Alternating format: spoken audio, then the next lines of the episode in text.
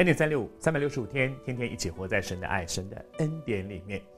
就是帮助我们，我们透过圣经创世纪里面的这个人物以撒，从他还没有出生开始，我们就来看他的人生为什么是一个蒙福的人生。从他的父亲开始来看，他怎么样成为一个蒙福的人生。你也想说要过一个蒙福的人生吗？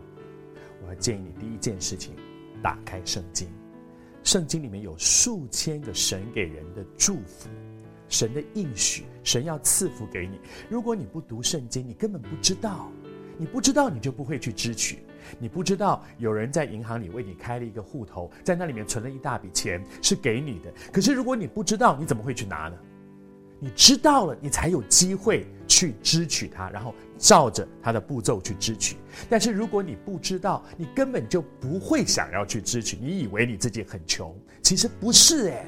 这一位赐福给你的神，他为你存留了许许多多的祝福，而记载在哪里？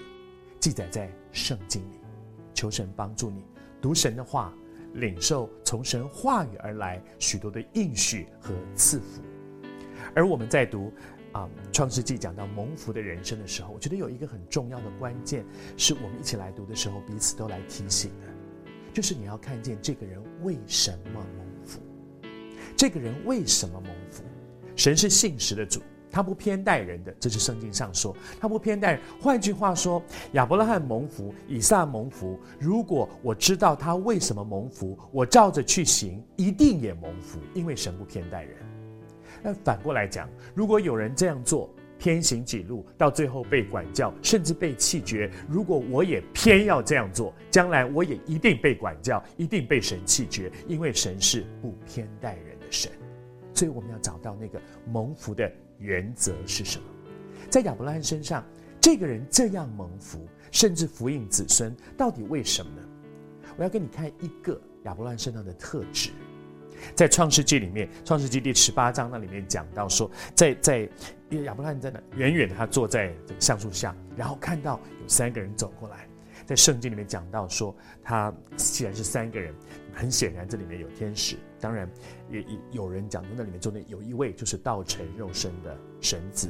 那无论如何，不管是天使，因为天使在旧约的时候，很多的时候的显现，他们就是代表神，因为他是神的使者，代表神。